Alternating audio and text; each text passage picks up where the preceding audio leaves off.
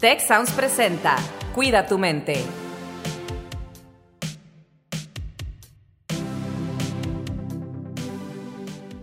Hola, ¿qué tal? Bienvenidos de nuevo a este podcast Cuida tu mente y estamos aquí pues como en cada ocasión buscando darles temas y acompañarlos con información que nos pueda ser útil para entender mejor lo que nos provoca mayor bienestar, nos hace gozar la vida, nos hace hacernos, sobre todo el día de hoy vamos a hablar de un tema, las preguntas importantes y relevantes y eh, pensar mucho en aquello que nos hace sentir que trascendemos, que somos mejores personas, que vamos más allá de nosotros mismos. Me acompaña Carlos Ordóñez. Bienvenido, Carlos, ¿cómo estás?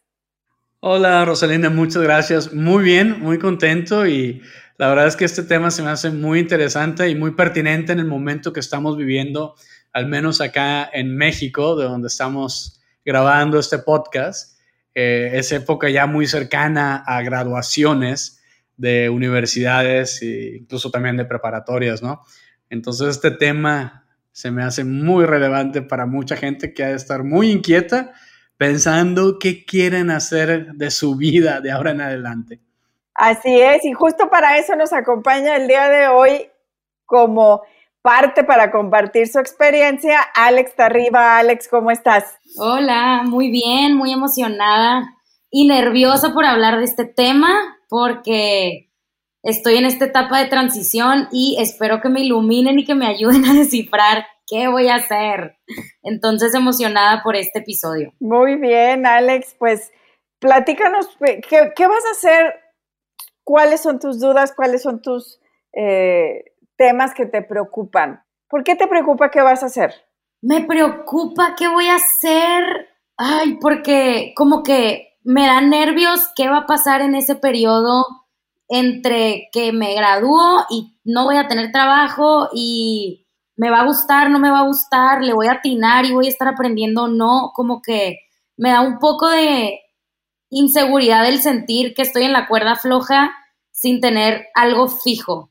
Pero al mismo tiempo, pues estoy segura de que no tengo que tener todas las respuestas ahorita, eh, pero como que de repente mis pensamientos me acaparan esta parte negativa. Entonces, me da miedo el estarla regando, me da miedo regarla. Sabes que, Alex, eh, yo creo que mucha, mucha gente ahorita puede empatizar contigo. Yo creo que tú estás como como representante te toca estar aquí en el podcast seguido como parte del equipo de conducción, pero ahora te tocó estar al lado así como de, de, las invitadas, ¿no? En esta ocasión. Entonces, pues gracias por, por, representar, yo creo, a mucha gente que, que se debe sentir así. Y me gustaría yo empezar compartiendo algo que yo mismo viví, que yo mismo experimenté y que con el tiempo aprendí a, ver la vida de esta forma que a mí me ha servido. Yo soy muy visual, entonces siempre pues me ayuda el, ver, el visualizar, el imaginar las cosas. Entonces la vida y, las etapas de la vida las visualizo como una escalera, ¿no? Una escalera en la que vamos subiendo escalones, que son cada etapa que vas avanzando de tu vida en lo que quieras, ¿no? En este caso estamos hablando muy en particular de, la escuela, de terminar una etapa de la escuela. Entonces ya llegaste, imagínate, cada, cada escalón era un semestre de los que tenías que cursar.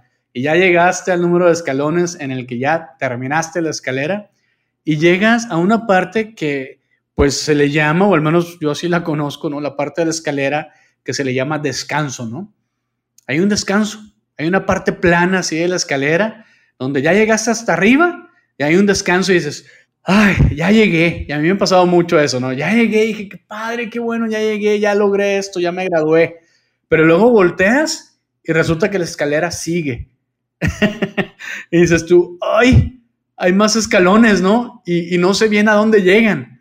Pero bueno, por lo pronto, creo que es importante disfrutar ese espacio de descanso, que me parece muy apropiado el nombre, para, pues tal vez descansar, tal vez ahorita vas a terminar exhausta, vas a terminar con pocas horas de sueño eh, y necesitas ese descanso. Yo creo que eso es algo primordial. Entonces yo he aplicado mucho esta analogía, esta metáfora de la escalera en la vida y, la verdad a mí en la parte visual me ha ayudado porque bueno, llego y digo, bueno, voy a tomarme este descanso y luego voy a volver a ver hacia este lado donde continúa la escalera.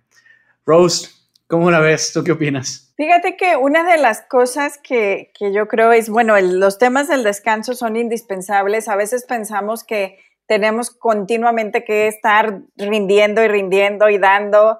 Y sobre todo en esta etapa, si estás terminando tu carrera profesional, el tema de, hacer una pausa y evaluar tal vez eh, preguntarte qué era aquello que querías lograr cuando iniciaste tus estudios profesionales y compararlo con lo que has logrado o sabes el día de hoy. Probablemente te darás cuenta que algunas cosas no son exactamente como las pensaste, pero también encontrarás otras cosas que eh, pues te harán sentir que aprendiste cosas que no tenías pensado, por ejemplo, eh, el estar aquí con nosotros, tal vez haciendo un podcast, ¿verdad? Eh, pero aprender a evaluar todo esto te puede ayudar a darte esa seguridad que necesitas para decir, ¿qué voy a buscar en mi siguiente etapa de vida? Y no verlo tanto como una acción individual o un momento al que tienes que llegar, sino como etapas y precisamente estos descansos de la escalera que comentaba Carlos nos pueden servir para generar esos espacios de reflexión y pues explorar un poco más sobre lo que pensabas que iba a ser, lo que es y qué habilidades nuevas tienes que te pueden hacer eh, diferente y, distinta en un mercado laboral. Oye, y fíjate que ahorita me parece también muy pertinente recordar algo que Rosalinda nos compartió en un episodio anterior. Si recordarán esa parte que nos decía Rosalinda de las expectativas que tenemos ¿no? Sobre algo o sobre alguien o sobre alguna cosa. Y nos recomendaba ella, más que verlo con expectativas, como esta vez lo que puedes estar pasando ahorita, Alex, ¿no? Tienes muchas expectativas sobre lo que te toca hacer, sobre lo que en teoría debes de hacer ahora que te gradúas, sobre tal vez expectativas que, que tú crees que tu familia tiene sobre ti o tus amigos tienen sobre ti o la sociedad tiene sobre ti, pero ver con curiosidad, que es la recomendación que nos daba Rosalinda en el episodio anterior, no verlo con expectativas, sino con curiosidad. ¿Qué seguirá? ¿Qué me tiene la vida de parada? ¿Qué, qué, hay aquí? ¿Qué, ¿Qué vamos a hacer? Verlo con esa curiosidad yo creo que es fundamental. A mí me encantó ese consejo, tal vez porque soy muy curioso también, este, pero yo creo que en esta etapa también es súper aplicable este consejo que nos dio Rosalinda en episodios anteriores. Justo ahorita que lo mencionas, siento que me que me he sentido en dos puntos. En un punto me he sentido como, o me siento de repente muy ansiosa, ¿qué va a pasar? Eh, voy a encontrar algo que me guste, en donde esté aprendiendo, me van a pagar suficiente, o sea, como que estas preguntas que pues que empiezan a rondar, ¿no? O la comparación con otros compañeros y compañeras de la carrera. No, pues que yo ya sé que la maestría y yo ya sé que me voy a ir a trabajar a tal lugar y yo estoy en blanco, o sea, yo todavía como que no tengo el panorama armado y me pone nerviosa, pero por otro lado, y justo tuvimos una conversación de esto, Carlos, no sé si te acuerdas, que, que estoy tratando de tomar esta etapa como con la mayor tranquilidad y, y como fe en que las cosas eventualmente se tienen que acomodar, ¿no? Con esta parte de la curiosidad y las expectativas que me mencionas, me hace sentido, no más que a veces se me hace un poco difícil mantenerme ahí y como que me jalo a la parte de la ansiedad y los nervios y me tengo que estar como regresando. Y como si fuera una meditación, pero intensiva, de que te tienes que regresar otra vez al punto en el que estás concentrada, ¿no? Pero eso es lo que me cuesta manejar. ¿Cómo le puedo hacer un poquito? ¿Tienen otros tips para mí? Ayuda. Fíjate que voy a aprovechar porque poco reconocemos y yo quiero reconocer el trabajo de Giovanna, nuestra productora, que nos deja siempre algunos tips y preguntas y nos dejó algo en, el trabajo previo que hizo de investigación para este episodio, donde dice, hay que aprender a vivir con la incomodidad. ¿Cómo hacemos esto, verdad? Aprender a vivir con, con no estar eh, completamente a gusto con lo que está pasando, aprender a lidiar con la incertidumbre como algo natural, porque finalmente tenemos que darnos cuenta que no podemos controlar eh, todo, todo, todo lo que sucede eh, en nuestra vida, ¿no? Y aquellas cosas que, como bien decía Carlos, tienen que ver con expectativas, pues bueno, nosotros mismos las estamos creando. pero hay algunas otras cosas pues que son reales y puntuales, ¿verdad? De, de estos procesos de cambio donde tú dices, oye, esto es un momento en el que se espera que yo tenga, por ejemplo, ya un ingreso personal, que aporte tal vez a la economía de mi casa o que genere alguna pequeña autonomía que vaya creciendo de manera gradual. Y si no puedo hacer eso, bueno, voy a tener que enfrentar algunas situaciones que no tenía planeadas. Entonces, aprender primero que nada a vivir con la incomodidad de no tener todas las respuestas en un primer momento y la incomodidad también de equivocarnos. Una de las cosas que yo te recomendaría también, Alex, para poder manejar esta incomodidad es tener una red de apoyo.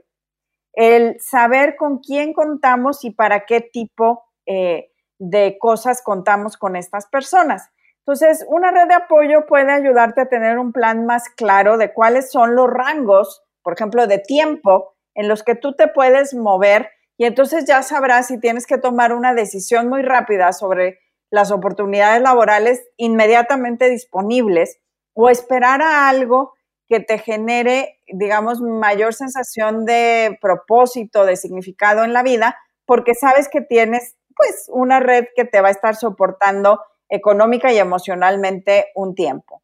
Eh, un mentor o consejero en temas de lo que tú estudiaste o lo que tú quieres hacer como profesión, buscar estas personas que te pueden ayudar a guiarte hacia por dónde puedes irte o cuáles fueron sus experiencias y aprender de ellos. Y este ejercicio de red de apoyo, pues lo que te hace es no sentirte como que eres la única persona que está pasando por esta situación y darte cuenta que no tienes que tener todas las respuestas, que algunas de estas respuestas pueden venir de otras personas que ya tuvieron experiencia o que simplemente porque son parte de tu vida y te quieren, te pueden ayudar en estos momentos.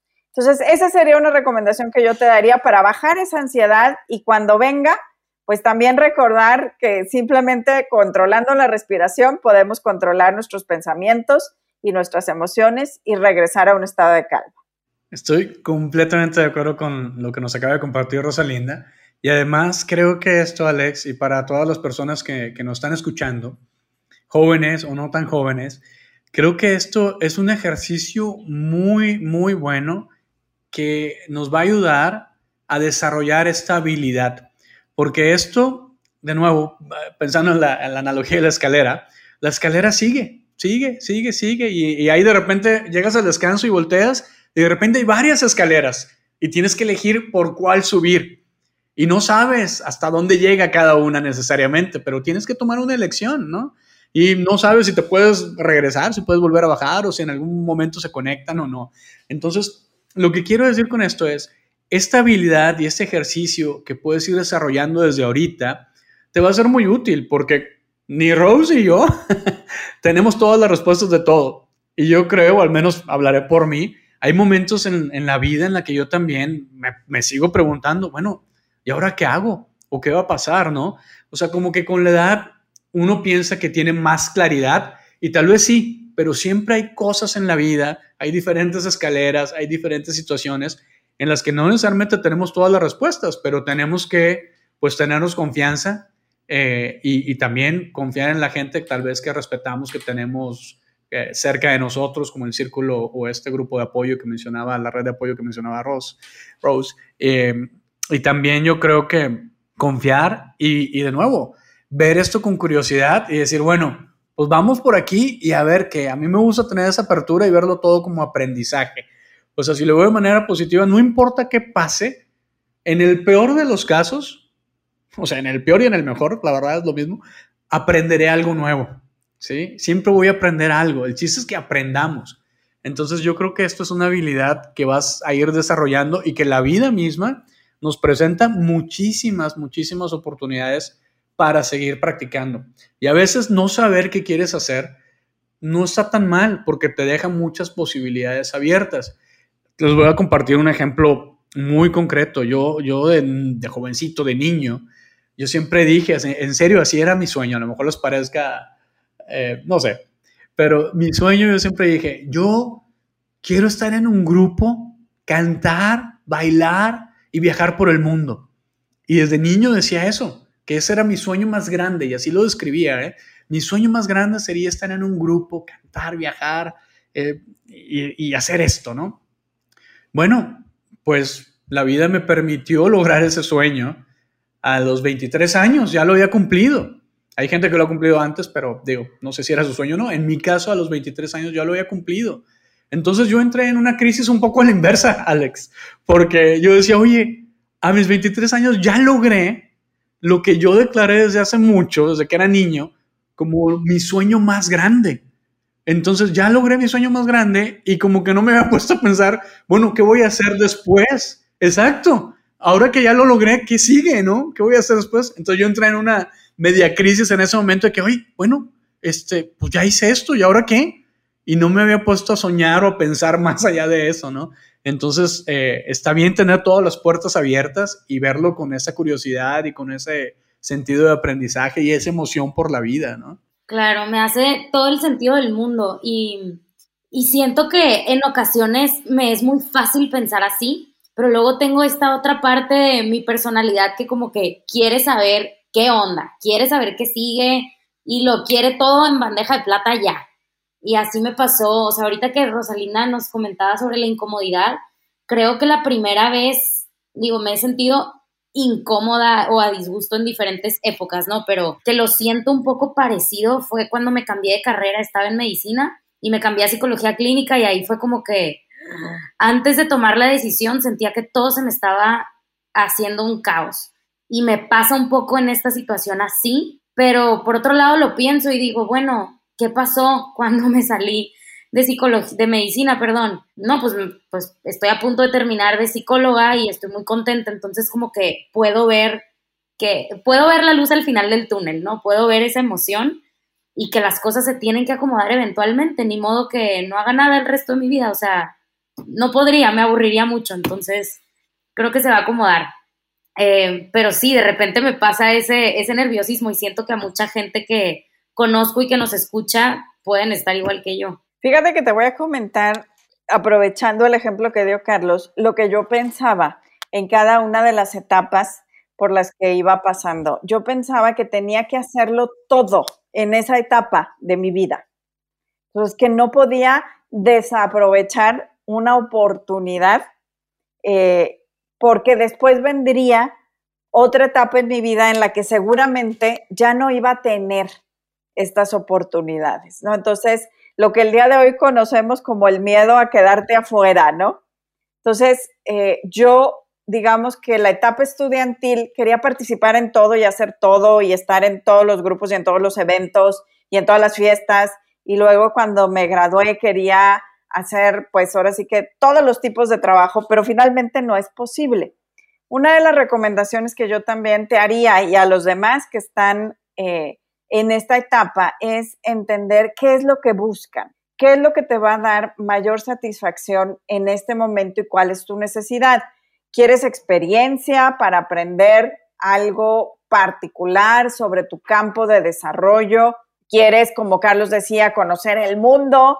Eh, ¿Quieres conocer personas? ¿Quieres tener la seguridad de algunos temas que tienen que ver con el ingreso, con las prestaciones? qué es lo que buscas. Y eso te puede ayudar a tomar decisiones más guiadas y con las que te sientas mejor. Entonces, no es tanto que tengas que tener las respuestas específicas sobre qué vas a hacer, sino que tienes ciertos indicadores o ciertas variables que son las que te van a permitir evaluar si una de tus opciones es mejor que la otra también. Entonces, en este caso, esto puede ayudar a bajar de nuevo esos momentos donde dices, ay, pero estoy viendo a otra persona que ya lo tiene resuelto, sea la decisión que va a tomar, si va a tomar una decisión por seguir estudiando un posgrado, si va a tomar una decisión por un trabajo, si va a tomar una decisión por poner un negocio. O sea, ¿qué es lo que buscas? Y en base a eso, si el otro toma una decisión distinta o tú todavía no tienes algo que llene tus variables, no hay ningún problema porque son las variables de la otra persona y no todos tenemos que hacer lo mismo. Sí, y además sabes que hay estudios científicos que hablan de un concepto que va a sonar muy raro si lo traduzco al español, pero es como las cosas que queremos malamente o erróneamente, ¿no? queremos cosas que también el otro concepto relacionado a esto es las eh, predicciones equivocadas que hacemos sobre las cosas que creemos que nos hacen bien, que van a aportar a nuestro bienestar. Como por ejemplo, oye, quiero un gran trabajo, quiero ganar mucho dinero, ¿no? Porque pensamos que al ganar mucho dinero nos va a hacer muy felices, mientras que los estudios científicos demuestran que pues sí, hay una contribución a la felicidad que te da el dinero, ¿no? Pero hasta cierto punto. Y luego ya llegando a cierta cantidad, de ahí para adelante ya no tiene un impacto representativo, significativo en los niveles de bienestar que eso te genera. Igual, por ejemplo, con las cosas materiales, como, ah, quiero comprarme mi carro, por ejemplo, ahorita, y quiero tal carro de tal modelo porque es el que siempre me ha gustado, ¿no? Tendemos a acostumbrarnos a las cosas materiales. Entonces, eh, de repente predecimos, ¿no? Nosotros que, ay, lo que me va a hacer bien es estar sola, porque quiero estar sola ahorita y no quiero hablar con nadie. Cuando en realidad, oye, si comparas con otros estudios científicos, que habrá momentos en los que sí, ¿no? Pero en general, oye, te hace más bien socializar, estar con gente y eso tiene un impacto positivo en tus niveles de bienestar, ¿no? Entonces también estar consciente de esto que, mencionabas hace rato y que, y que Rosalina mencionó ahorita, hay gente que puede tener su plan muy bien definido con base en lo que esa persona está creyendo que le hace feliz y que le hace bien. Pero el que tú sigas eso, pues no siempre te va a ayudar mucho porque te digo, la ciencia nos dice que eh, pues no somos tan buenos prediciendo lo que nos hace bien y lo que nos hace felices, ¿no? Entonces también es importante tener esto en mente. Claro, y algo muy importante, fíjate en esto que, habla Carlos, y bueno, tengo que intervenir con mi eh, rol y experiencia, es que la ecuación en la que normalmente pensamos es inversa. Pensamos que cuando tengamos éxito en lo que nos proponemos, vamos a lograr sentirnos realizados, felices, bien. Pero en realidad la ecuación es inversa. Las personas que se sienten bien consigo mismos en el día a día y están satisfechas con lo que tienen y hacen, tienen más éxito en lo que se propone. Entonces, este cambio de ecuación también es muy importante en este momento en el que, pues, tanto tú, Alex, como otras personas que nos estén escuchando se estén planteando una decisión de carrera, ya sea su primer trabajo, un cambio, eh, de nuevo abrir un negocio, estudiar aún más. Entonces, la variable es cómo me hace sentir lo que yo tengo en este momento, apreciar todo lo positivo, mi red de apoyo, las variables que son importantes para mí. Y en base a eso, si verdaderamente estoy bien, voy a tener más éxito en lo que me plantea. Me voy a presentar mejor en una entrevista de trabajo porque voy a expresar esto bien que entiendo sobre mi motivación y sobre cómo me siento. Y bueno, y con eso, Alex, a lo mejor te llevas algo que te dé un poquito más de claridad para tu, para tu proceso en este momento. Definitivamente, me llevo muchas cosas, hasta estuve haciendo notas aquí en lo que hablábamos, pero creo que termino este podcast muy contenta, motivada por pues descifrar y simplemente sentarme a escribir qué es lo que quiero cómo me veo este tiempo de transición, este tiempo en lo que descifro, pues lo que voy a hacer, lo que se me va a acomodar, lo que no se me va a acomodar también.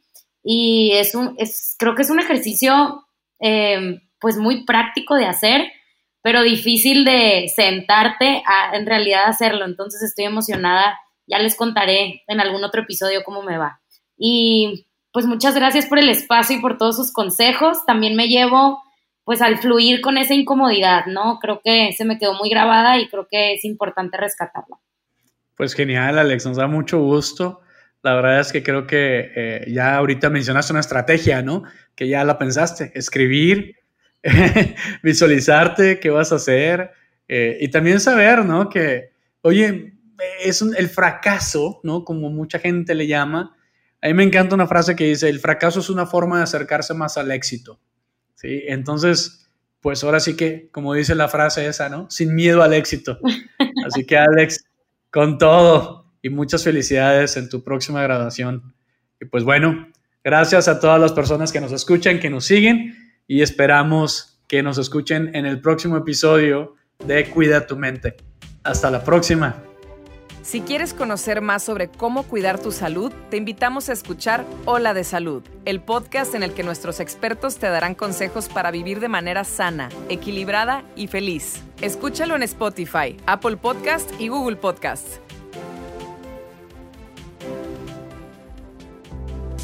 Gracias por escuchar un episodio más de Cuida tu mente. Productor ejecutivo Miguel Mejía.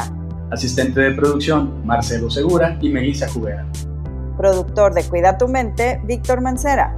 Postproducción, Max Pérez. Los invitamos a escuchar el siguiente episodio de Cuida tu Mente y el resto de los programas de Tech Sounds en Spotify, Apple Podcast, Google Podcast y tech.mx slash tech-sounds.